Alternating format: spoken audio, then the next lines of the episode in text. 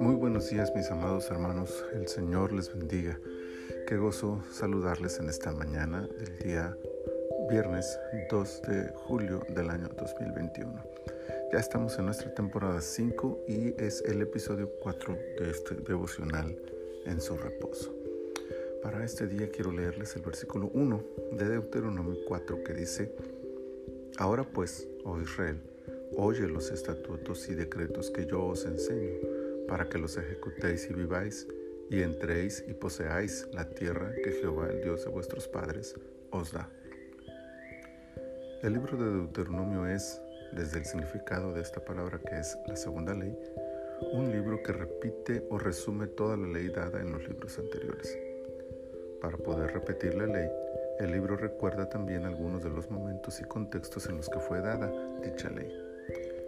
El objetivo de esta repetición es igualmente señalado en varias ocasiones durante este último libro del Pentateuco y es el que podemos encontrar en el versículo escogido para este día.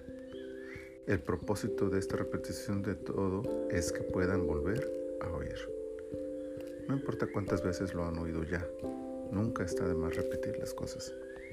Quizá lo olviden quizá lo descuiden, quizá lo desprecien, pero el deber es hacer que se oiga la palabra de Dios. El objetivo de hablar una y otra vez es la enseñanza. La repetición es un proceso de enseñanza utilizado por Dios y útil en todo tiempo. Vale la pena repetir y repetir la información hasta grabarla en la mente y el corazón. Luego están los verbos ejecutar y vivir, dos resultados de este aprendizaje provocado por la repetición es que podrá llevarse a la práctica el conocimiento adquirido y esto, y esto traerá como consecuencia las bendiciones de Dios sobre la nación. El objetivo de toda enseñanza debe ser ejecutar lo aprendido y adquirir los resultados positivos de tales acciones.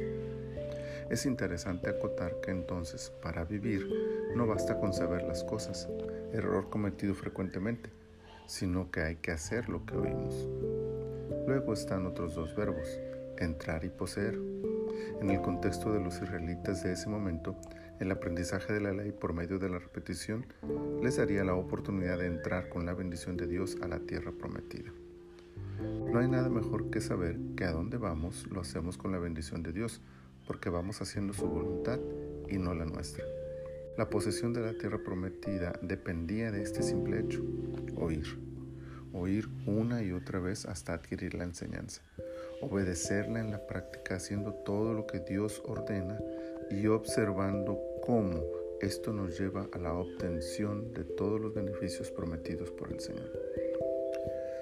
Tantas verdades en este concepto aplicables a nuestros días. No dejemos de oír la palabra, no dejemos de aprender de ella, no dejemos de practicarla para poder vivir la vida plena que nos ofrece. No dejemos de encaminar nuestros pasos hacia la voluntad de Dios para poder adquirir todas las bendiciones prometidas por nuestro Señor. Muchas gracias, Padre, por esta palabra.